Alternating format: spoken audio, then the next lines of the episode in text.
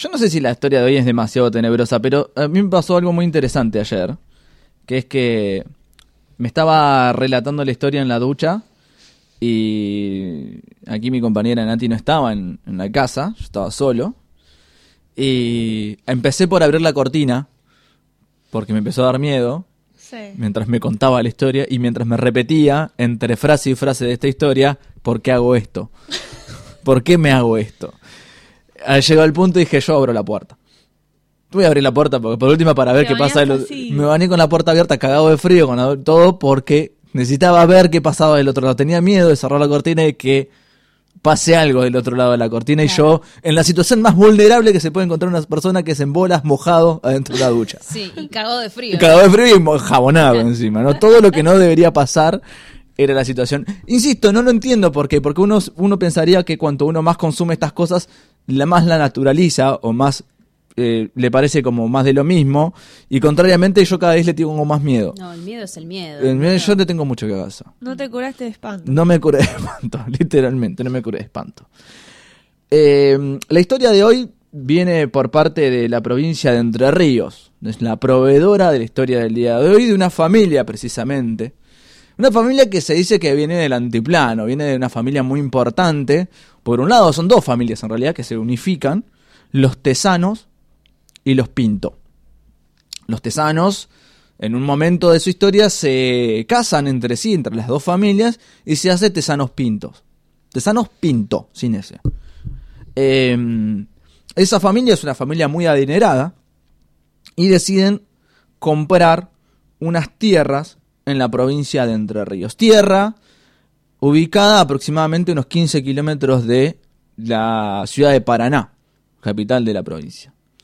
Eh, ustedes saben que por lo general, no siempre es así, pero por lo general, los nombres de las estaciones de tren o de los pueblos tienen una relación directa con quienes donó quienes fueron los que donaron esa tierra.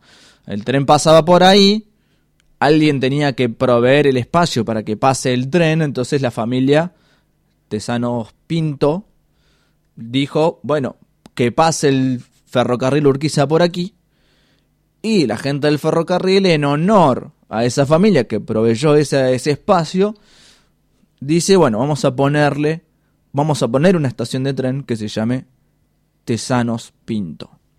Eh, así que se hizo una estación de tren y posteriormente, como suele pasar, se creó una comunidad alrededor de ese lugar. Se hizo como un una pequeña población. Actualmente tiene alrededor de 300 400 habitantes. No hay mucha gente en el pueblo. Pero hay una particularidad en ese pueblo, que hay una casona abandonada, que está abandonada hace más de un siglo, que es la famosa casona de los tesanos pintos, de la familia. ¿Por qué? Porque no solo donaron la tierra, sino que ellos decidieron en algún momento hacerse una casa, hay una mansión.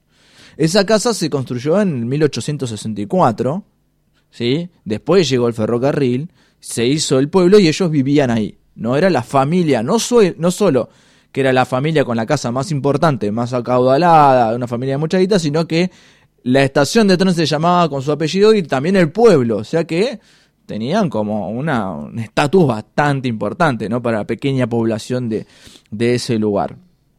Eh, la casona pasó de varias generaciones, un un par de generaciones, y en una de esas generaciones la toma uno de los sobrinos de la familia Tesano Pintos, que creó la casa originalmente, y se muda ahí con su familia. El nombre de él, el nombre de pila de él, no lo recuerdo.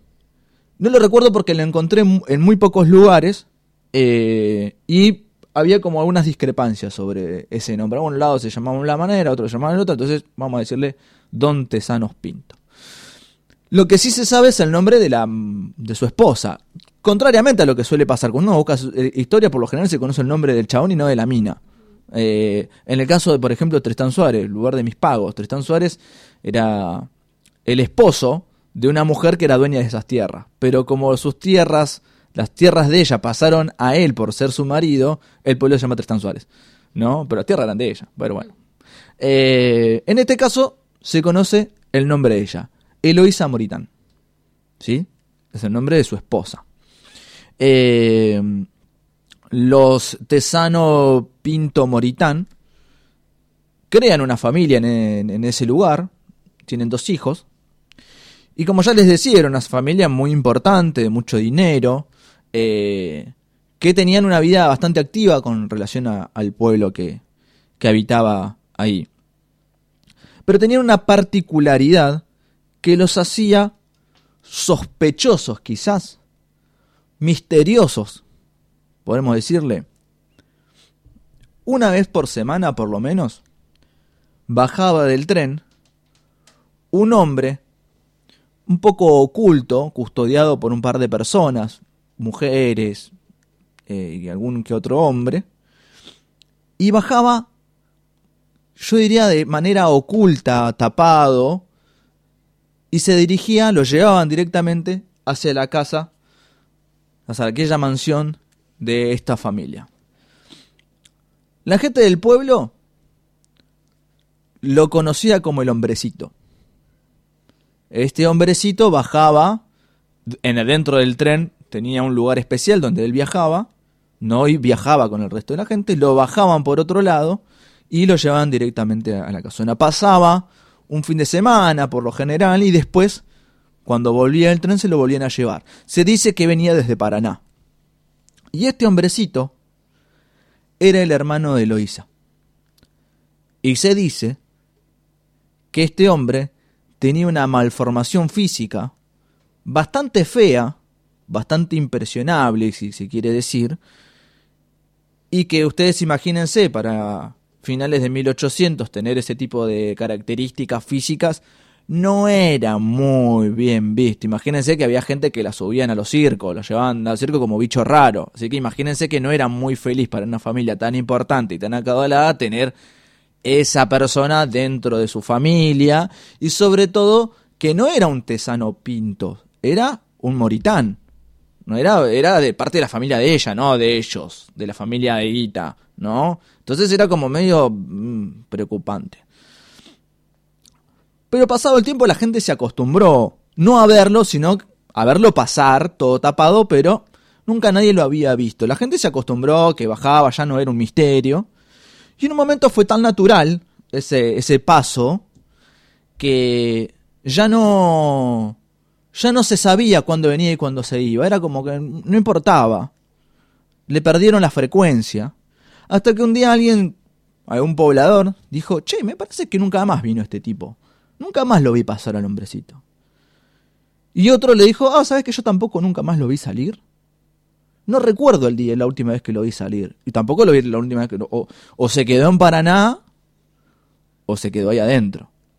Había dos opciones. Pero mucha pelota nunca nadie le dio después de esto.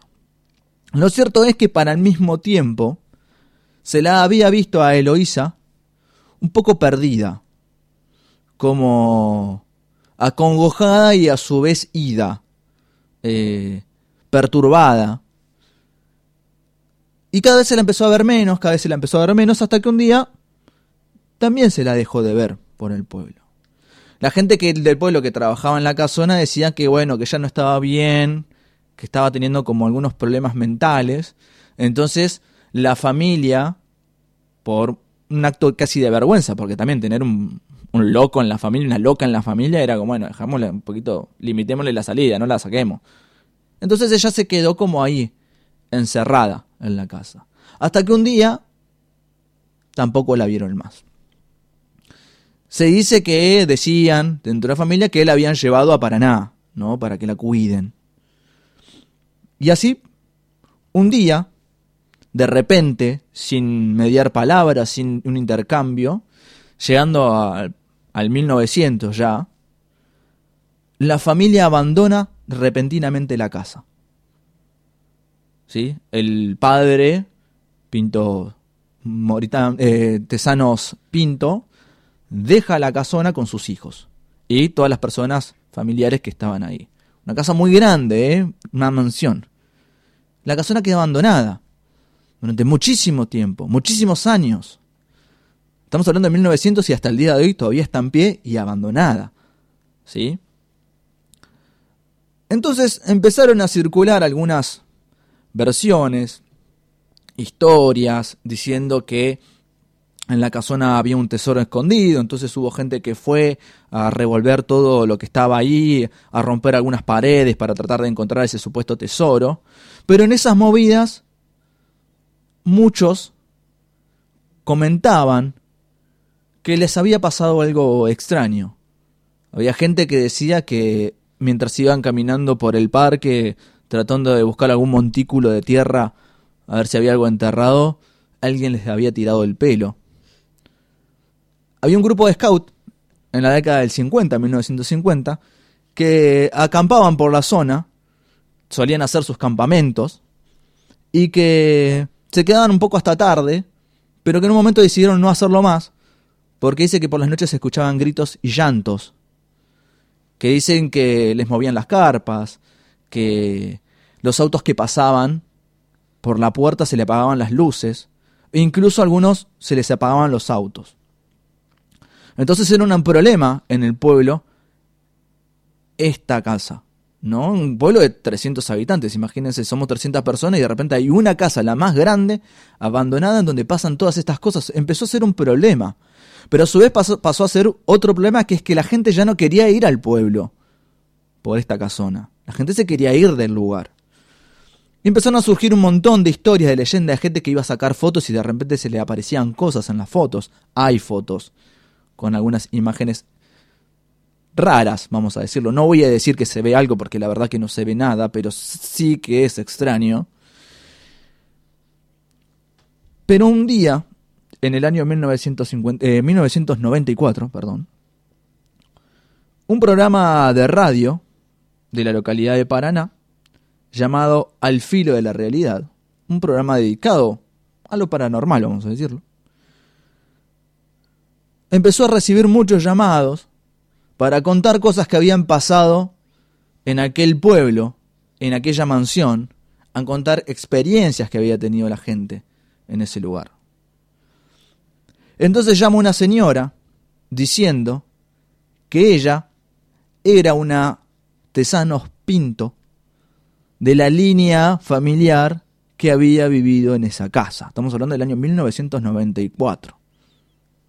Y ella cuenta que lo que había sucedido allí es que Eloísa Moritán había presenciado un acto completamente terrible, aberrante y violento, que habría tenido como víctima a el hombrecito, a su hermano, y que incluso había sido obligada a participar de eso. Después de esa situación, no se lo vio más al hombrecito, y Eloísa empezó a tener grandísimos signos de demencia.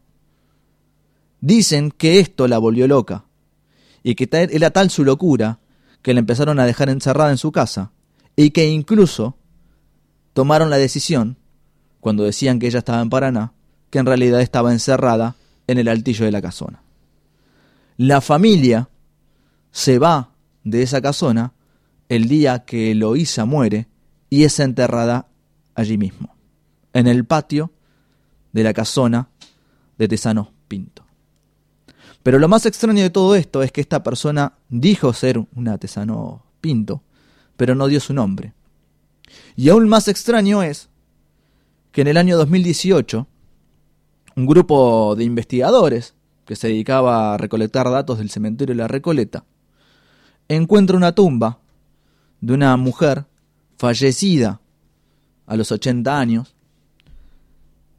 que no tenía un destino, o sea, que no tenía un lugar de donde venía, simplemente había llegado en el año 2011 al cementerio de la Recoleta, que no tenía ningún dato de quién la había traído, como les dije, ni de dónde había venido, pero estaba bajo el nombre de Eloísa Moritán de Tesanos Pinto. ¿Quién la trajo hasta aquí, hasta el cementerio de la Recoleta? ¿Cuándo? ¿Por qué? Y si ese es el mismo cuerpo que supuestamente estaba enterrado en aquel pueblo cercano a Paraná, no lo sabemos, pero sí sabemos que el espíritu de Eloísa sigue en Tesanos Pinto.